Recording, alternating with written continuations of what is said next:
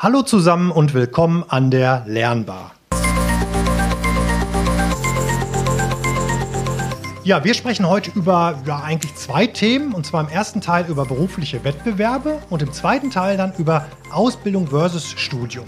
Ja, und die heutige Episode, die wird präsentiert von Wir Ausbilder. Wir Ausbilder ist das erste Fachmagazin, das sich ausschließlich an Ausbilder richtet und sie regelmäßig mit Fakten und News versorgt. Ja, und mit mir dabei sind auch heute natürlich wieder meine Kollegin Franziska Boyon und mein Kollege Frank Hüsken. Hallo, ihr beiden. Hallo. Hallo. Mein Name ist Marco Hübner. Ja, und wir sitzen natürlich wieder alle voneinander getrennt, jeder bei sich im Homeoffice. Ja, und haben dazu heute auch noch zwei Gäste zugeschaltet. Doch bevor Frank gleich unsere Gäste vorstellt, wieder mal erst zu dir, Franzi. Hol uns doch mal ins Thema bitte. Worum geht es denn heute jetzt genau?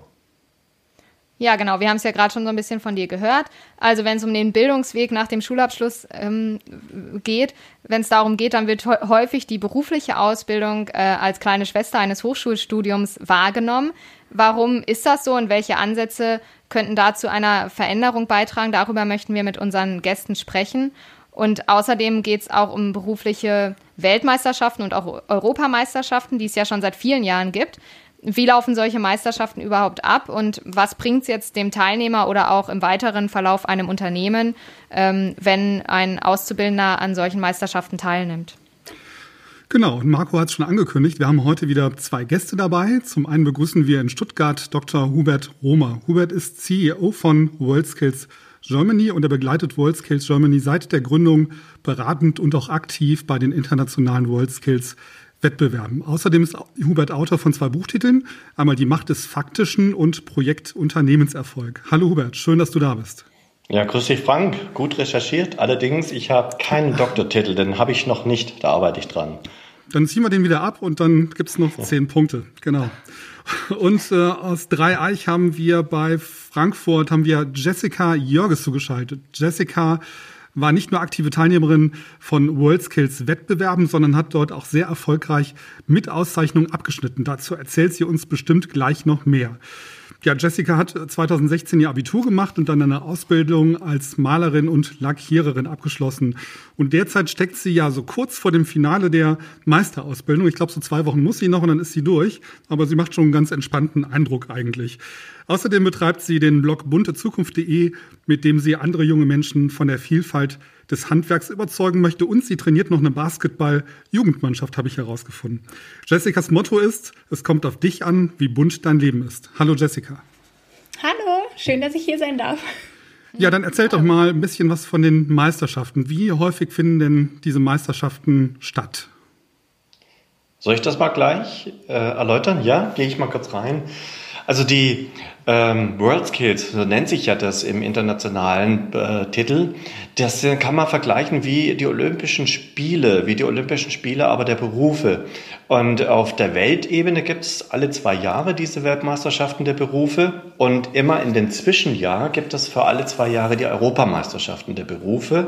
Und dann gibt es auch jährlich auf nationaler Ebene die nationalen Meisterschaften, also die deutschen Meisterschaften. Und in vielen Berufen geht das bis runter auf lokale Ebene. Also dann gibt es ganz viele verschiedene Ebenen bis runter. Und das sind richtige ja, Berufssportaktivitäten, wenn man es so nennen will.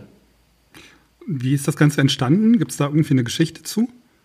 Eine wunderbare Geschichte, ehrlich gesagt. Sie ist eine friedensstiftende Initiative gewesen und zwar nach dem Zweiten Weltkrieg war ja wirklich Europa, war die Welt am Boden und alles zerstört. Und gerade auf der Iberischen Halbinsel hat man sich halt Gedanken gemacht, nachdem auch äh, die Bürgerkriege dort unten alles zerstört haben. Was macht man? Wie kann man junge Menschen in Berufe bringen? Wie kann man sie qualifizieren?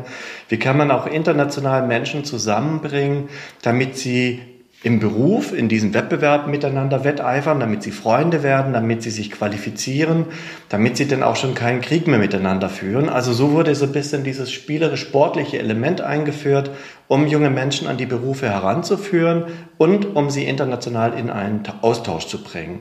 Und das sind so diese Ursprünge von World Skills. Ich muss auch gestehen, das bewegt mich immer wieder sehr besonders. Also das ist schon eine schöne Sache. Also so lange gibt es das schon nach, direkt nach dem Zweiten Weltkrieg? Noch länger sogar. Also in Deutschland gibt es äh, berufliche Wettbewerbe schon seit dem Kaiserreich. Also seit der Frühindustrialisierung hat man das angefangen, weil man einfach zu der Zeit Normen gebraucht hatte. Im Deutschen Kaiserreich musste man gucken, dass vom Elsass-Lothringen bis nach Ostpreußen, also so groß war ja die Fläche damals, dass man dort qualifizierte Arbeiter und Arbeiterinnen gewinnen konnte. Und das ging dann über solche Wettbewerbe. Und das hat sich dann fortgeführt und die Spanier haben das dann übernommen. Okay, aber was mich ja interessiert, entschuldige Franzi, nochmal einmal dazwischen, also nee, nur, ja, wegen den, äh, weil er sagte, wie, wie, wie bei den Olympischen Spielen, hast du ja gerade gesagt, Hubert, also was gibt es da für Disziplin und wie funktioniert das? Ist das jetzt eine Sache, die rein, sagen wir mal, auf Schnelligkeit geht oder muss man da irgendwie besonders innovative Lösungen bieten oder wer, wie gewinnt man da? Eigentlich erstmal vielleicht ja. das mit den Disziplinen. Das würde mich erstmal interessieren. Marco, du stellst immer zwei Fragen. Ja, ich weiß schon. Dann teilen wir uns die Frage äh, auf in zwei Antworten. Ich würde Jessica bitten, das dann an ihrem Beruf vielleicht auch darzustellen, wenn ihr einverstanden seid. Also, ähm, es ist so, jeder Beruf muss olympisch werden. Das heißt, ähm, man muss international sich vereinbaren und übereinstimmen, dass der Beruf, um den es jetzt gerade geht, dass der auch olympisch werden kann und dass er weltweit eine Bedeutung hat. Derzeit haben wir so plus minus 60 äh, Disziplinen, World Skills Disziplinen, die es da gibt. Das ist vom Handwerk über Industrie, Dienstleistungen, seit neuestem auch sind kaufmännische Berufe dabei. Und dann geht das bis zu diesen Hightech-Berufen, Robotics, Robot System Integration, Cloud Computing, Cyber Security, alles ist da dabei. Und ähm, auch diese Dienstleistungsbereiche sind dabei, heil- und pflegerische Berufe sind dabei. Man kann ungefähr sagen, in Deutschland sind es 160 Ausbildungsberufe, die sich in diese Wettbewerbe hinein äh, vertiefen können, die da hineinschlupfen können. Und die zweite Frage, fände ich cool, wenn Jessica das beantwortet. Ja, gerne. Also ähm, gerade bei meinem Beruf ist es natürlich nicht nur die Schnelligkeit, die dort gezeigt werden muss, sondern auch äh, die Genauigkeit und präzises Arbeiten, was da vor allem gefragt wird. Ähm, wir müssen, ich glaube, sechs verschiedene Aufgaben waren es, die wir ausführen sollten dort, von einer normalen Tapezierung über äh, eine Türlackierung, aber auch ein Logo aufzeichnen per Hand und auch per Hand wieder ausmalen sozusagen. Und das ohne ein einziges Klebeband. Und am Ende habe ich eine Maßtoleranz von einem Millimeter vom Aufzeichnen bis hin zum fertig ausgemalten Bild, wo dann die Bewertungsmaßstäbe angelegt werden. Und weißt du äh, das vorher schon, die Aufgabenstellung, oder wird dir das äh, kurz vorher gesagt und dann musst du das ad hoc so machen?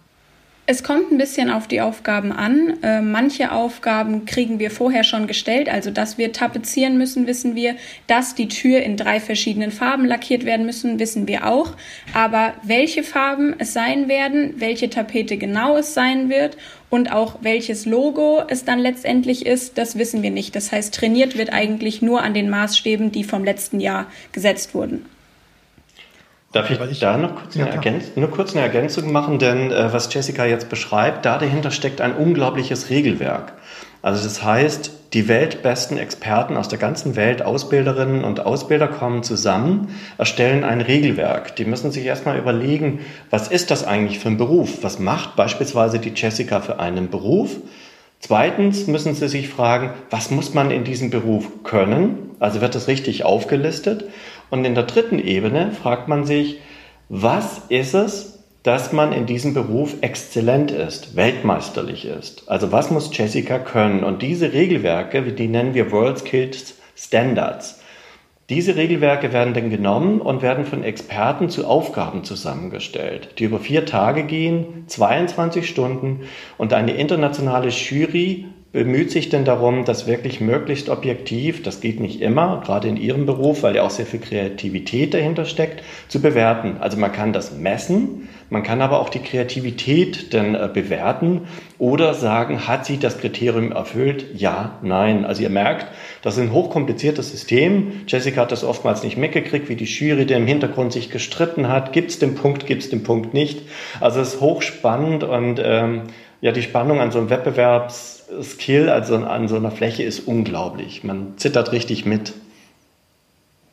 Wie setzt sich denn diese Jury zusammen? Sind das immer, ist das immer die gleiche Zusammensetzung? Das sind dann wahrscheinlich Ausbilder aus verschiedenen Bereichen oder wie, wie kommt ihr da zusammen? Das ist jetzt tatsächlich zurzeit äh, unterschiedlich in jedem Beruf. Wir sind gerade in Testphasen, also man versucht von Mal zu Mal immer fairer, immer besser zu werden, immer objektiver zu werden. Das heißt, ähm, das ursprüngliche System ist, wenn ich ein erfahrener Bundestrainer oder Bundestrainerin bin, also Experte, und ähm, dann gehöre ich zu einem Jury-Team. Also ich werde in eine Gruppe gebracht und diese Gruppe bewertet dann einzelne Wettkämpferinnen und Wettkämpfer. Und wenn ich dann Abweichungen erkenne im Computersystem, dann muss ich mich dafür erklären, warum habe ich jetzt niedriger bewertet als die anderen oder höher. Viele werden auch rausgestrichen. Also man kann es fast wie beim Skispringen auch betrachten, wo der höchste und niederste rausgestrichen wird. In anderen Berufen gibt es mittlerweile auch externe Jurymitglieder, die von außen kommen, die gar nichts mit den Teilnehmern zu tun haben, um noch mehr Neutralität zu bekommen. Also wir versuchen gerade verschiedene Modelle weltweit, um rauszukriegen, was ist das beste System. Okay. Wer darf da hin? Also als Teilnehmer jetzt, kann sich da jeder anmelden? Vielleicht will Jessica antworten, wie viel kämpfen sie musste, bis sie dahin durfte. Ähm, also auch da kann ich nur für meinen Beruf sprechen, wie es bei den anderen äh, Berufen aussieht, weiß ich nicht ganz genau. Äh, bei den Malern ist es so, nach der Gesellenprüfung äh, werden die Innungsbesten ernannt um sich im jeweiligen Bundeswett im Bundesland zu einem Landeswettbewerb zu treffen. Dort ähm, ist der Wettbewerb nur zwei Tage, es ist alles ein bisschen kleiner. Der Gewinner von dort darf zum Bundeswettbewerb und sich mit den 16 Besten im Optimalfall aus allen Bundesländern dann messen. Und äh, bei mir war es so, ich habe den Bundeswettbewerb auch für mich entschieden und kam so in das Nationalteam und hatte dann die Chance, über einen weiteren Wettbewerb mich nochmal quali zu qualifizieren für die World Skills. Und also da ist schon eine lange Trainingsphase davor gewesen, bis dann der eigentliche Entscheid kam. Und dann kam auch erstmal das Ernüchternde, dass mein Experte erstmal gesagt hat, ja, das war jetzt ganz gut, aber äh, für World Skills müssen wir da noch eine ganz ordentliche Schippe drauflegen. ähm, und dann ging so langsam dann das ganze Training los. Und du warst ja letztes Jahr da, ne? In, in genau. Russland war das, richtig? In genau, Kasan. in Kasan. Und wie war das so in Russland? Atemberaubend. Also das kann man eigentlich gar nicht in Worte fassen. Ähm, ich hatte das Glück, nach meinem Landeswettbewerb durfte ich nach Budapest zur Europameisterschaft zum Zuschauen mhm. fahren mhm. und habe das dort als Zuschauer einmal erleben dürfen und war davon so geflasht, dass ich gesagt habe, es ist egal, was jetzt passiert, ich will diesen Bundeswettbewerb gewinnen und ich will auch danach den Entscheidungswettbewerb gewinnen, weil ich will unbedingt das einmal live erleben als Teilnehmer. Und äh, ich habe mich so gefreut, als es dann letztendlich passiert ist und dabei zu sein und das nicht nur von außen zu erleben, sondern da wirklich mittendrin zu sein, das hat alles übertroffen, was ich mir jemals vorgestellt habe. Ich kriege ja schon wieder Gänsehaut, ja. wenn Sie das Ja, mega. ja, ich habe mir, hab mir auch aufgeschrieben als Punkt, äh, ob du sofort begeistert warst von dem Gedanken mitzumachen, weil ich gedacht habe, vielleicht sagt sie auch, ja, ich war total nervös und boah, ich war richtig fertig, aber es klingt ja so, als wolltest, also so richtig der Wunsch dahinter, ne, das mal mitzuerleben. Und ähm, vielleicht kannst du noch kurz sagen, wie hast du dich denn vorbereitet, weil du gerade sagtest, dass äh, gesagt wurde, okay, da muss noch eine Schippe draufgepackt werden. Was gehörte zur Vorbereitung? Also mit dem, mit dem Sieg bei dem Auswahlwettbewerb habe ich dann auch meinen Experten zur Seite gestellt bekommen. Und ähm, dort haben wir abgesprochen, dass ich einen Großteil bei mir zu Hause im Betrieb, also ich arbeite im elterlichen Betrieb, dass ich dort sehr viel machen kann und äh, dass ich nur wochenweise zu meinem Experten dann fahre oder zu verschiedenen Experten auch fahre, wir Seminare besuchen, um dann die einzelnen Aufgaben dann nochmal speziell zu üben. Aber dass es nicht so sein muss, dass ich jetzt ein halbes Jahr irgendwo wegziehen muss und alles stehen und liegen lasse, sondern dass das alles erstmal nebenher läuft und dann eigentlich nur die letzten acht Wochen wirklich volle Trainingsphase werden. Und ähm, dann wurde wirklich, ähm, mir wurden Logos geschickt von allen ehemaligen Wettbewerben, die ich dann angefangen habe aufzuzeichnen, zu üben, immer schneller zu werden bei dem Ganzen und das halt immer zwischendurch kontrolliert wurde. Aber hast du da einen Sponsor? Oder ähm, weil du, wenn du, wenn du dich jetzt vorbereitest, äh, arbeitest du ja sozusagen nicht, ne? Also sponsort das die Firma dann oder? Also meine Firma jetzt nicht, wir sind ein sehr kleiner Betrieb, mhm. ähm, da war es eigentlich eher das Problem, dass ich so lange nicht da war, aber ähm, wir haben von den Malern selbst Unterstützung bekommen, wir haben durch World Skills viel Unterstützung bekommen, ähm, wodurch sich das Ganze dann ermöglichen lassen hat, ähm, wobei es natürlich auch in dem Sinne ein in irgendeiner Weise musste ich mich auch ein bisschen einschränken, weil man halt sehr viel Zeit für das Training in Anspruch nehmen muss, weil auf die leichte Schulter nehmen ist dann nicht, sonst ist der ganze Aufwand eigentlich nicht gerechtfertigt. Wie sieht das mit dem Experten aus, Jessica? Du hast ähm, dann einen Experten, der dich von Beginn an bis zur Weltmeisterschaft begleitet und immer an deiner Seite ist und ähm, ja, dich ein bisschen coacht und dein Mentor ist oder wie dürfen wir uns das vorstellen? Genau, also witzigerweise kannte ich meinen Experten davor schon, weil ähm, das ist ein äh, Lehrer aus der Schule in Fulda und äh, in, an dieser Schule war schon der Landeswettbewerb.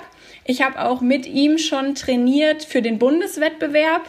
Ähm, und da haben wir uns natürlich doppelt gefreut, dass wir das auch zusammen machen können. Und das ist in der Zeit, wo wir da die ganze Zeit miteinander gearbeitet haben, ähm, das ganze Orga-Team, was da rund um die Maler ist, das ist wie eine zweite Familie geworden, wirklich. Also neben der World Skills Familie, die ja dann noch dazu gekommen ist. Es war wirklich eine richtig schöne Zeit. Und mit, äh, mit welchem Ergebnis hast du dann die World Skills abgeschlossen? Also, oder wie, wie wird das überhaupt gerankt? Man kriegt dann so, ein, ähm, so eine Auswertung oder wie ist das dann am Ende? Also am Ende gibt's natürlich die, die große Siegerehrung, wo die Plätze ah, okay. eins bis drei ähm, mit Medaillen gekürt werden. Aber es gibt nicht nur die Plätze eins bis drei, sondern es gibt auch noch die Medal of Excellence, wo diejenigen, die trotzdem mehr als eine gute Leistung abgeliefert haben, sozusagen auch nochmal gekürt werden. Und äh, so eine Medaille durfte ich mit nach, mich cool. mit nach Hause nehmen. Ähm, ich bin Fünfte geworden äh, knapp am Treppchen vorbei, aber immer noch super glücklich, ja. ähm, überhaupt dabei gewesen zu sein, weil ähm, man muss sich auch vorstellen, in dem Jahr die fünftbeste weltweit von den Malern zu sein, ist jetzt auch nicht gerade der das schlechteste Platz, den ja. man da machen konnte. Absolut. Und haarscharf, also so wie sie sagt, haarscharf an der Treppe vorbei. Das waren, glaube ich, eineinhalb Punkte oder irgend sowas. Also es war ja. wirklich sehr, sehr wenig. Ja, krass. Und deine ähm, Eltern waren stolz wie Bolle wahrscheinlich, ne? Die haben sich total gefreut. Auf jeden Fall, auf jeden Fall. Die waren ähm, alle mit, äh, sogar Oma und Opa, die eigentlich gesagt haben, sie fliegen nie wieder irgendwo hin, haben gesagt, also wenn ich da mitmache, dann fliegen sie auch noch mal mit. Der Opa ist durch Russland gelaufen, wo, wo sein Arzt danach gesagt hat, äh, er muss eigentlich wieder arbeiten gehen, weil das hat nichts mit Rentnerdasein zu tun. ähm, also es war wirklich ein wunderschönes Erlebnis für die ganze Familie und alle haben mitgefiebert. Ähm, einfach richtig toll äh, du hast gesagt, du arbeitest im elterlichen Betrieb. Ähm, war denn eigentlich für dich klar, dass du diese Ausbildung äh, machst? Oder ähm, wolltest du schon immer diese Ausbildung machen oder wie bist du so dazu gekommen? Eigentlich hatte ich nie vor, äh, eine Ausbildung zu machen. Für mich stand eigentlich ab der, ab der Gymnasiumszeit fest, dass ich wie meine Mama studieren werde. Und irgendwann kommt ja dann die Frage, ja, was machst du danach? Und immer mehr Leute fragen danach. Und das, ähm, ja, ich konnte es nie beantworten. Ich habe es immer vor mir hergeschoben. Und irgendwann habe ich meine Eltern dann dazu gezwungen, eigentlich, so, also wenn du was studieren willst, dann musst du dir das jetzt überlegen. Und ähm, dann habe ich eigentlich erst so wirklich gemerkt, dass ich gar keinen Studiengang finde, der mich jetzt zu 100 Prozent reizen würde. Und habe eigentlich so trotzmäßig eher gesagt, so ja, warum kann ich nicht einfach eine Ausbildung machen? Und meine Eltern haben mich beide angeguckt und haben gesagt, naja, du hast noch nie gefragt, ob du eine machen darfst oder wir hätten, haben nie gesagt, dass du keine machen darfst. Wo ich dann gesagt habe, ich glaube, dann möchte ich lieber das machen und danach entscheiden, ob ich noch einen Studiengang finde. Und habe dann ähm, lange geschwankt zwischen äh, Floristin, Landschaftsgartenbau und dann doch der, der Malerausbildung, die ich ja quasi vor der Haustür habe. Und bin dann beim Maler hängen geblieben. Man muss auch vielleicht dazu sagen, Jessica ist nicht die Einzige, die vor dieser Entscheidung stand, auch mit diesen tollen Noten und äh, der wirklich äh, viele Möglichkeiten offen standen. Wenn wir jetzt unseren Alexander Bruns nehmen, Goldmedaillengewinner äh, bei den Zimmerleuten, der hat äh, wunderbare Noten gehabt und er sollte auch äh, studieren gehen und alles machen. Aber Alexander hat ganz klar gesagt, er ist auch ein Kind aus Akademikerhaus er hat ganz klar gesagt, ich möchte eine Ausbildung machen. Und Jessica, ich glaube, ihr wart vier oder fünf in eurer Gruppe, in eurem Nationalteam, die eine ähnliche Biografie da auch haben. Und ähm, ja, das, ähm, das ist wirklich eine beeindruckende Geschichte, wo wir merken, dass es immer mehr sind, die sich bewusst für, wie du es vorhin sagtest, Franziska, die kleine Schwester entscheiden. Ja, ja, äh, das ist auch, also ich finde das gerade schon super spannend. Ich habe nur noch eine, eine Sache, würde ich gerne noch wissen, weil das gerade, finde ich, so schön rauskam, dass du auch gesagt hast, dass da so Freundschaften vielleicht auch entstanden sind. Was, Jessica, was würdest du jetzt sagen, was dir das nachhaltig gebracht hat, äh, an den World Skills teilzunehmen? Also mir hat es wahnsinnig viel gebracht, auch für meinen Arbeitsalltag. Ähm, allein geplantes Arbeiten, Arbeiten ja. unter Druck, Arbeiten in Stresssituationen. Ähm, das bringt auf den, auf den Baustellen, die ich alltäglich erlebe, so viel, weil da geht es ja auch sehr viel um Planung. Wie reagiere ich auf irgendwelche Schwierigkeiten? Ähm, wie reagiere ich auf, auf Kundenmeinungen? Und ähm, da merke ich das schon im Gegensatz zu meinen Kollegen, ähm, versuche ich da schon immer alles vorzuplanen und äh, noch dreimal drüber nachzudenken, wie jetzt die richtige Kombination an Aufgaben ist, während die einfach sagen, naja, wir gucken mal und dann schauen wir mal, wo wir rauskommen. Ähm, einfach weil die das nie so gelernt haben, so, okay, man hat nur vier Tage Zeit und in den vier Tagen muss das alles fertig sein, sonst hat man ein Problem. Und das bringt mir wahnsinnig viel, aber ähm, auch durch das ganze Medientraining, was wir durch World Skills hatten, fällt mir der ähm, Umgang mit Kunden oder ähm, mit neuen Mitarbeitern, Auszubildenden einfach viel einfacher. Das ist ähm, da, da wächst man natürlich mit der in dem ganzen Jahr, was man da ähm, miterlebt. Das ist das. Wir haben ja einen Punkt auf unserem Zettel, da steht nachhaltiger Nutzen. Und das klingt eigentlich nach viel zu wenig, weil der nachhaltige Nutzen ist natürlich das genau, was du sagst. Du hast ähm, einen unglaublichen Erfahrungsschatz mitgenommen und den bringst du natürlich dann auch ins Unternehmen ein. Jetzt geht mal die Frage an dich, Hubert. Sehen das alle Unternehmen so oder gibt es auch Unternehmen, die sagen, naja, das ist schön, dass du das machst, aber eigentlich, äh, wir brauchen es nicht? Ja, da sprichst du natürlich ein Thema an, ähm, das gibt's, das gibt's ganz klar. Also viele Unternehmer sagen oder haben vielleicht sogar auch Angst, wenn Mitarbeiter zu hochqualifiziert sind, dass das Unruhe ins Team bringen könnte. Wir hatten schon die Situation, dass es mal ähm, einen Handwerksbetrieb gab, wo dann der Meister zu seinem jungen World Skills Champion, der Weltmeister wurde, gesagt hat, so, und jetzt glaubst du, dass du klüger bist als wir. Und ähm, das hat dazu geführt, dass durch dieses Mobbing der Champion den Laden verlassen hat. Aber das ist wirklich äh, minimalst, also das ist der, der kleinere Betrieb oder äh, der, der, kleinere Bereich äh, von den Ereignissen, wie wir sie haben. Im Großen und Ganzen ist dieser Stolz, so wie es Jessica beschreibt, da. Und wenn ich bei Janis Gentner, unserem Fliesenleger-Weltmeister, nachdenke, ich war bei, bei dem Willkommensgruß bei ihm zu Hause auch zugegen, wo das Fernsehen da war, Kanonenböller, Schüsse waren da, das ganze Dorf war da, die Musikkapelle hat aufgespielt. Das war ein Ereignis, das kann man sich gar nicht vorstellen. Die ganzen Abgeordneten waren da. Er musste sich ins goldene Buch eintragen. Das heißt, dieser Stolz, der trägt sich natürlich in das Unternehmen rein. Und mir hat mal ein Unternehmer ganz klar gesagt, um das mal auch geldmäßig darzustellen, er hat gesagt, ich habe vielleicht 40.000 Euro investiert, indem ich meinen Teilnehmer habe trainieren lassen, auf ihn verzichtet habe und ihn auch unterstützt habe. Aber was ich jetzt im Endeffekt an Werbegewinn habe, an Qualitätsgewinn und Nachfrage von meinem Betrieb, das ist um ein Vielfaches höher. Also das würde ich auch gar nie über Werbung äh, in andere Weise reinbekommen. Also viele Unternehmen verstehen es und wir merken auch, dass das in den letzten Jahren immer mehr geworden ist in Deutschland. Auch wenn Deutschland vielleicht im Vergleich zu anderen Ländern, die World Skills ganz anders noch betreiben, immer noch ein Entwicklungsland ist, was berufliche Wettbewerbe betrifft. Mhm. Mhm. Ähm, jetzt ist es ja auch so, dass Wettbewerbe eben schon auch verdeutlichen, dass Leistung äh, sich lohnen soll, was ja auch erstmal ein sehr positiver Gedanke ist. Mhm, trotzdem haben wir bei der Vorbereitung auch darüber gesprochen, dass dieser Leistungsgedanke ja so im Vordergrund steht, ne? Stichwort Leistungsgesellschaft. Und am Ende bekommt man dann so eine Auswertung über seine Skills. Also ähm, wie beurteilt ihr das? Ähm, wir haben dann gesagt, okay, das ist auch so eine Medaille, die hat zwei Seiten. Ist da trotzdem nicht auch dieser Druck auf junge Menschen nochmal erhöht und dieser ständige Leistungsgedanke manchmal ermüdend? Ähm, oder wie hast du das wahrgenommen, Jessica? War, war das für dich nie so ein Ding? Also klar gibt's während der ganzen äh, Trainingsphase immer Momente, wo man sagt, okay, es geht gar nichts mehr, ich schaffe das alles nicht. Ähm, da bin ich auch immer noch mega froh, dass meine Eltern äh, mir da immer so den Rücken frei gehalten haben, beziehungsweise der Papa immer im, im richtigen Moment äh, den, den Tritt in den Hintern gegeben hat, um mich aus meinem Loch wieder rauszuholen. Ähm, aber das, das habe ich zum Beispiel bei allen Sachen. Das habe ich jetzt während der Meisterschule gehabt, dass ich immer zwischendurch mal in dieses Loch falle, wo ich der Meinung bin, okay, hier geht's jetzt gar nicht weiter, ähm, dass ich das aber trotzdem alles kann.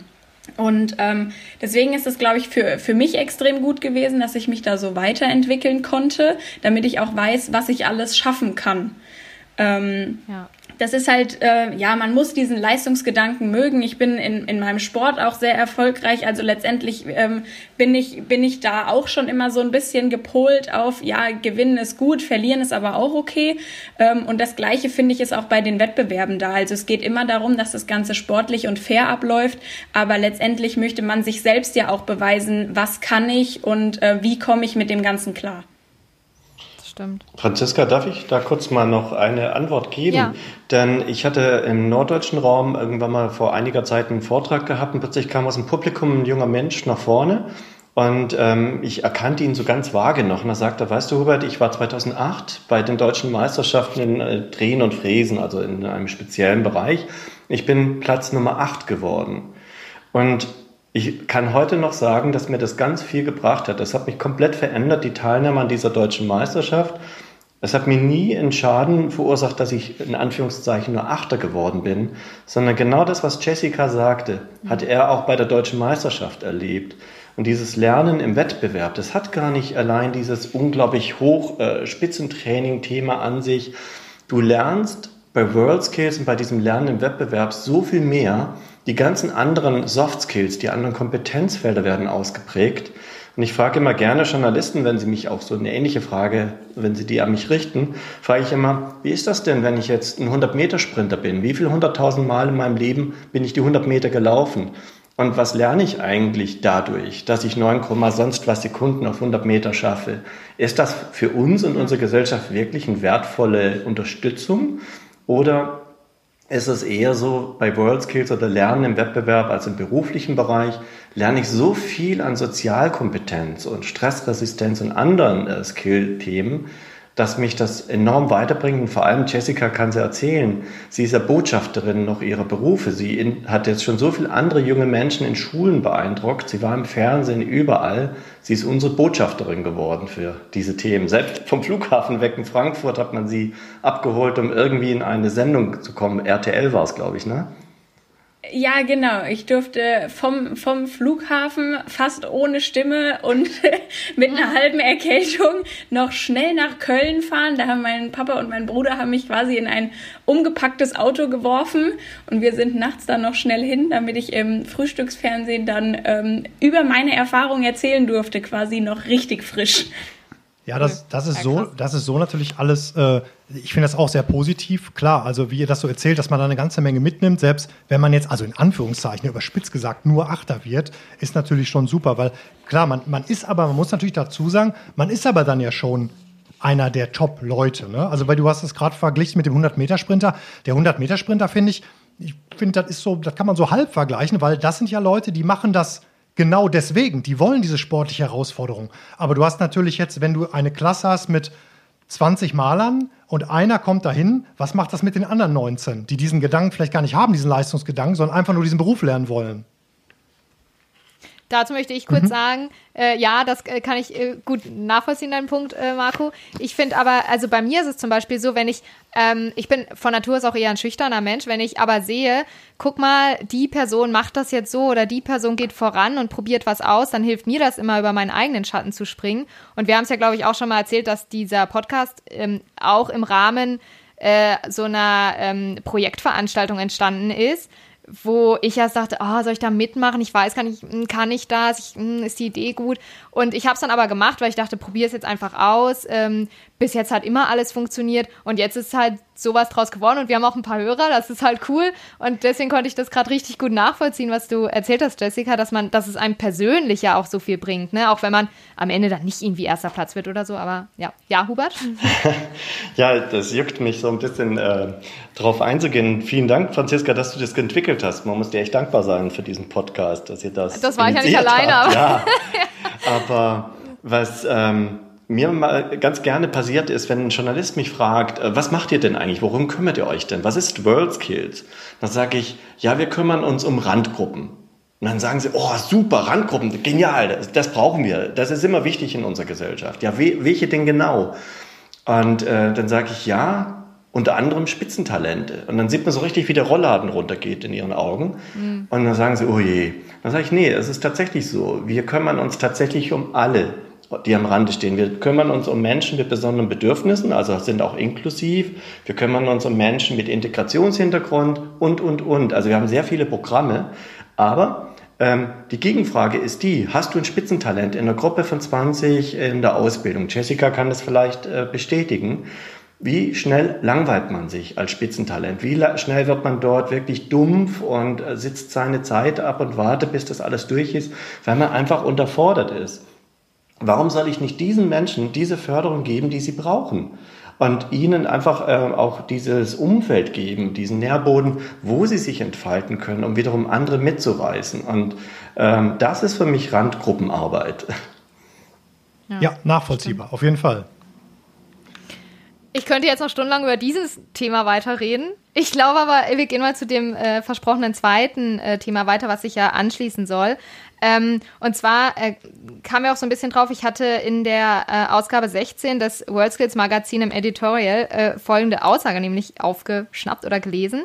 Ähm, da heißt es, im politischen Alltag ist berufliche Bildung nicht attraktiv genug. Man bekommt damit wenig Aufmerksamkeit und auch für Journalisten und Journalistinnen ist das Thema nicht interessant genug, wie wir oft von diesen in Einzelgesprächen erfahren. Und jetzt auch während Corona hat man das auch gemerkt, finde ich. Das ist jetzt so ein ähm, aktuelleres Beispiel, dass die mediale Aufmerksamkeit total bei ähm, Studenten lag, bei Abiturienten und äh, wie sie das jetzt alles hinkriegen sollen und ob sie das schaffen und äh, weniger zum Beispiel bei Prüfungen in der Berufsschule.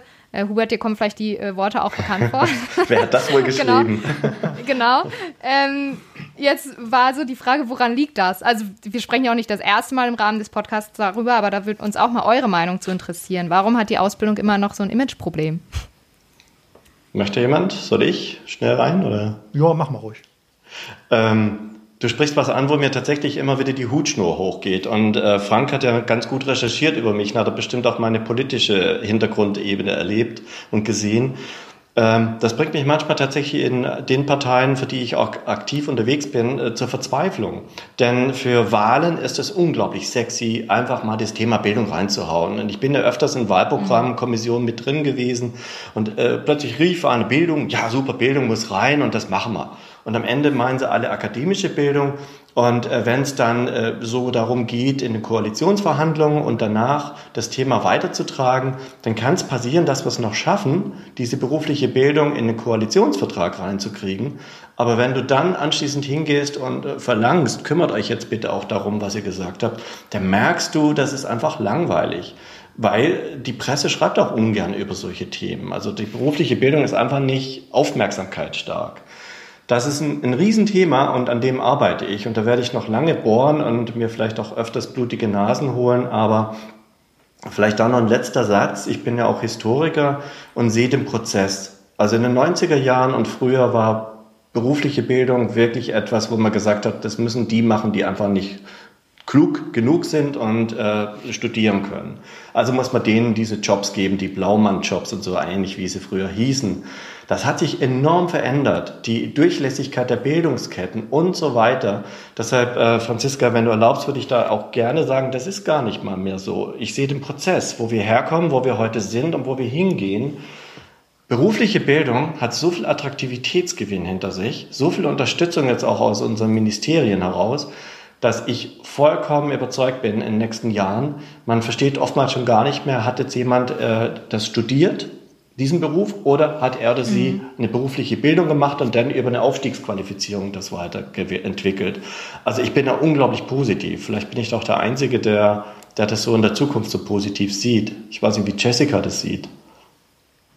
Also ich denke auch, dass es sich in den, in den letzten Jahren schon äh, ein bisschen wieder verbessert hat. Ähm, das liegt auch daran, dass immer mehr Leute auch in, im Social-Media-Bereich ähm, das Ganze natürlich darstellen. Ich habe damit ja auch angefangen, direkt mit meiner Ausbildung den Beruf mal so zu zeigen, wie er halt ist. Eben nicht, ah ja, als Maler streicht man die Wände irgendwie weiß und das ist es dann, sondern gerade unser Beruf ist so vielfältig und hat so viele Varianten von Fassaden bis Innenraumgestaltung über Bodenbelege bis hin zu Fensterlackierung. Ähm, das wissen die wenigsten überhaupt nicht, was wir alles machen.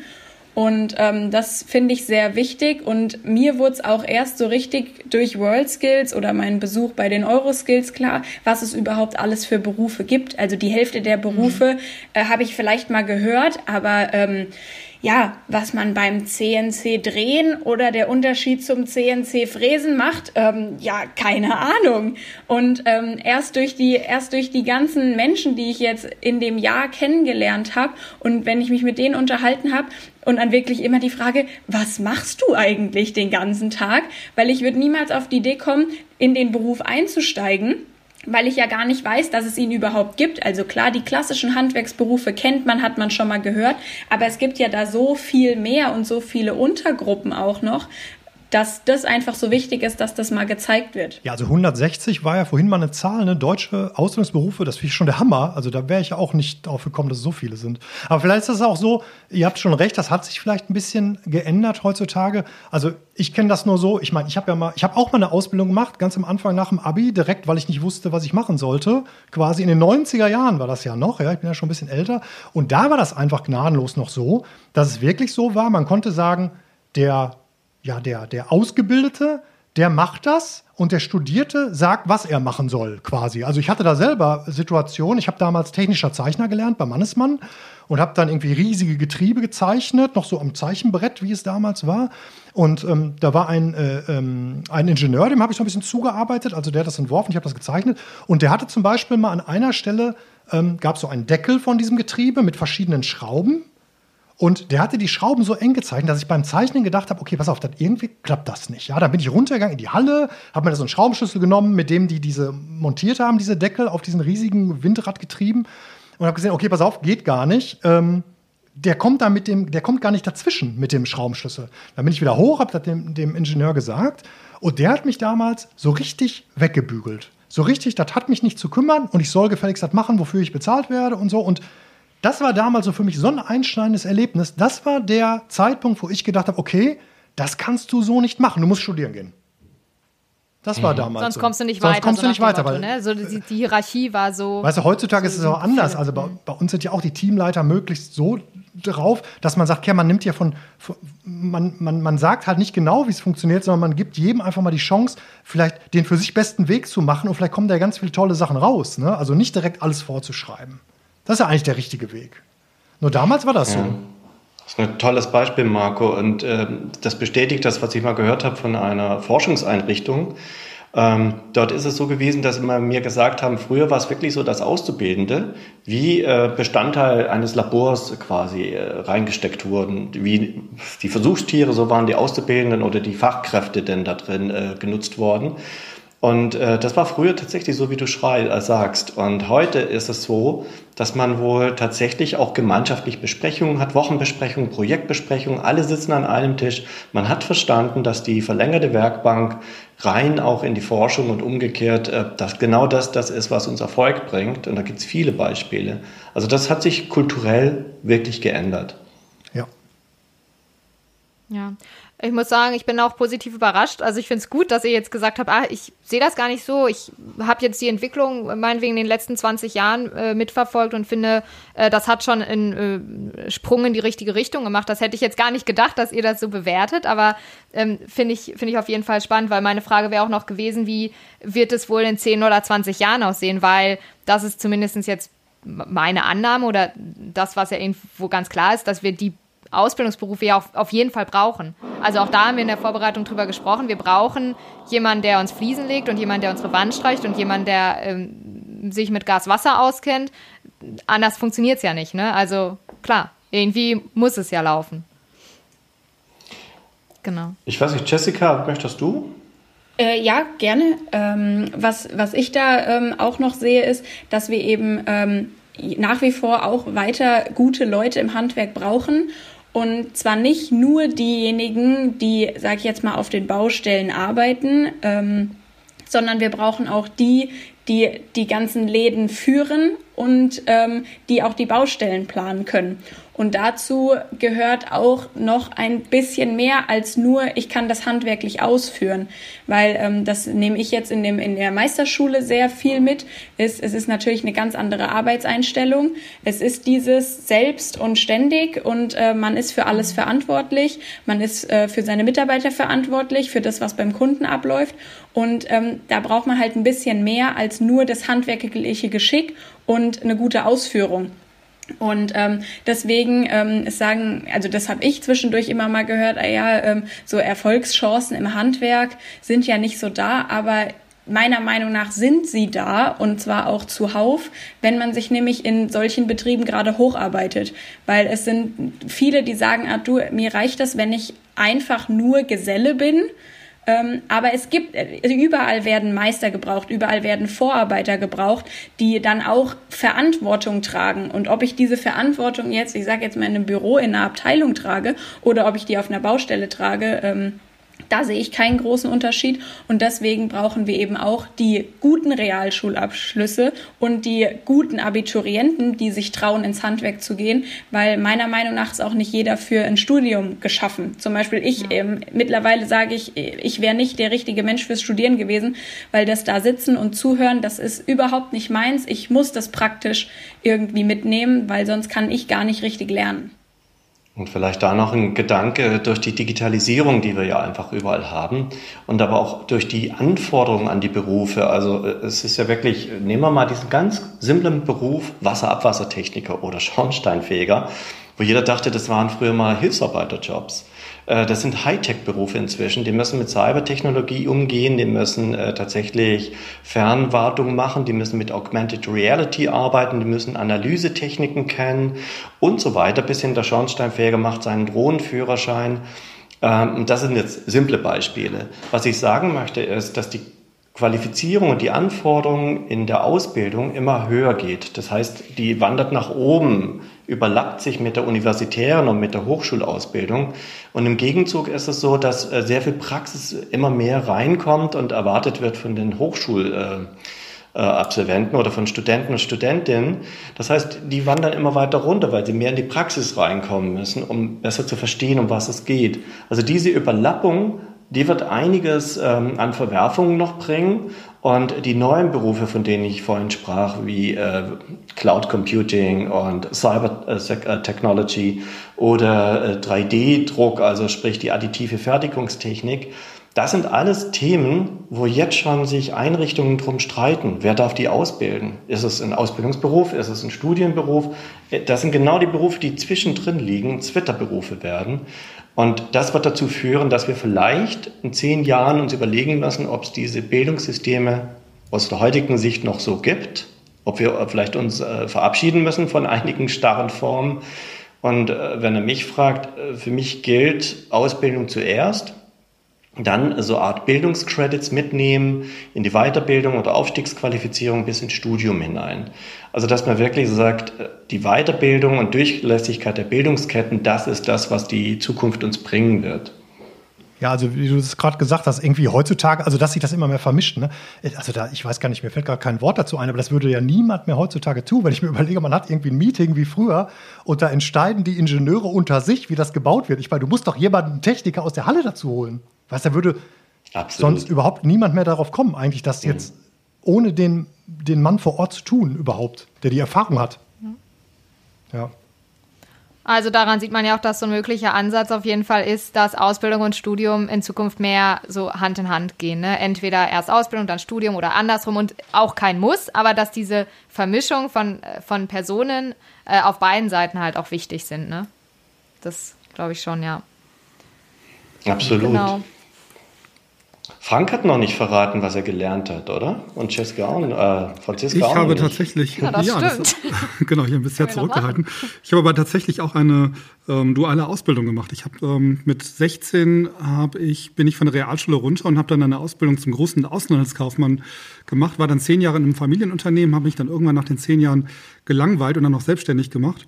Ähm, aber das war schon eine spannende Zeit, wobei ich mich ein bisschen an das zurückerinnert habe, was Marco eben erzählt hat. Also es war halt schon so, dass man als Auszubildender zu dieser Zeit noch ein bisschen anders wahrgenommen wurde als das, was ihr jetzt erzählt. Also das Thema Wertschätzung war halt ein anderes. Ne? Da gab es dann äh, Thekenverkauf äh, in diesem Geschäft und dann musste irgendwie der Auszubildende einmal in der Woche mit der Wurzelbürste die Theke putzen, ähm, schrubben.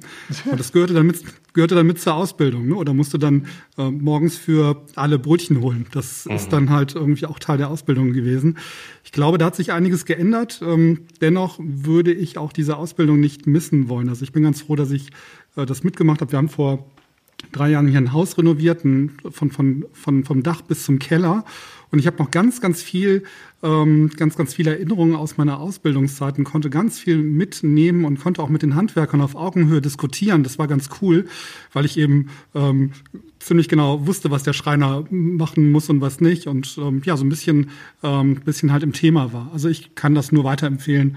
Eine grundsolide Ausbildung ist immer richtig, immer gut. Hm, ja, das stimmt. Also bei mir war das so, dass ich schon gerne eigentlich eine Ausbildung gemacht hätte nach dem Abitur, ähm, weil ich handwerklich, äh, also das einfach mag, was mit den Händen zu tun und immer meinem Opa geholfen habe, immer sein Handlanger war und mir sowas einfach Spaß gemacht hat. Ich aber nicht genau wusste, in welche Richtung. Und ich habe mich damals nach dem Abi auch beraten lassen, war auch bei so einem Beratungsangebot, was, was es überhaupt für Möglichkeiten gibt. Und da muss ich aber auch ganz klar sagen, das war sowohl auf dem Gymnasium so, als auch dann bei dieser Beratung, dass man ein bisschen das Gefühl hatte, dass es einem ausgeredet wird. Ähm, das beziehungsweise, dass, ja, das auch nicht unbedingt, nicht unbedingt böse, aber so das gesagt, dass schon so in die Richtung gedacht wurde, ja, aber überleg doch mal und ne und guck mal, was du da für Chancen hast, was du da für Chancen hast. Und wenn man ein junger Mensch ist, der vielleicht nicht so ähm, also auch nicht so richtig weiß, was er will, dann lässt man sich da halt viel reinquatschen, auch durch die, durch die Eltern. Also es war bei mir jetzt nicht so krass, aber eben durch solche Beratungsangebote, die auch an die Schulen gekommen sind. Und ich hatte halt einen Lehrer, ähm, meinen Kunstlehrer, äh, der war richtig cool und der hat halt zu mir gesagt, ähm, ja, Franziska, du hast, ähm, du, du warst sehr gut in Kunst und du hast Latein und wenn dich das interessiert, äh, du hast irgendwie neun Jahre Latein oder sechs Jahre Latein gemacht, wenn dich das interessiert, äh, ich könnte mir schon vorstellen, dass ein Kunstgeschichtsstudium dir Spaß machen würde. Und damit habe ich mich dann beschäftigt. Er war halt positiv bestärkend, äh, damit habe ich mich dann auseinandergesetzt und dann gedacht, ja, das, das will ich machen. War am Ende auch eine gute, eine gute Sache. Ich habe sehr gerne studiert, Kunstgeschichte und Medienwissenschaft, das hat mir sehr viel Spaß gemacht. Ich glaube aber, äh, rückblickend gesehen, ähm, ich hätte trotzdem gerne Ausbildung gemacht. Also es ist nicht so, dass ich jetzt sage, das war der einzige Weg für mich. Ne? Wäre da ein anderer gewesen, der gesagt hätte, ah, ich sehe, du hast ähm, handwerkliches Geschick, hast du schon mal darüber nachgedacht, das und das zu tun, ähm, dann wäre das am Ende sicherlich genauso gut geworden. Also ich glaube, das hat ganz viel damit zu tun, äh, wer einem auch beratend oh. zur Seite steht, wenn man ein junger Mensch ist, der selbst noch nicht so richtig weiß, was er machen will. Und ich glaube, dass solche, dass das wichtig ist, dass man viele Infos bekommt, auch durch so Beratungsangebote oder hier Girls Day und sowas, ne, was es alles gab, Mädels in der Wissenschaft und so. Ähm, und aber auch solche Aktionen wie die Meisterschaften, über die ich halt erst viel später erfahren habe, dass sowas äh, dazu beiträgt, dass man ähm, so ein Auge dafür bekommt, welche Möglichkeiten es gibt.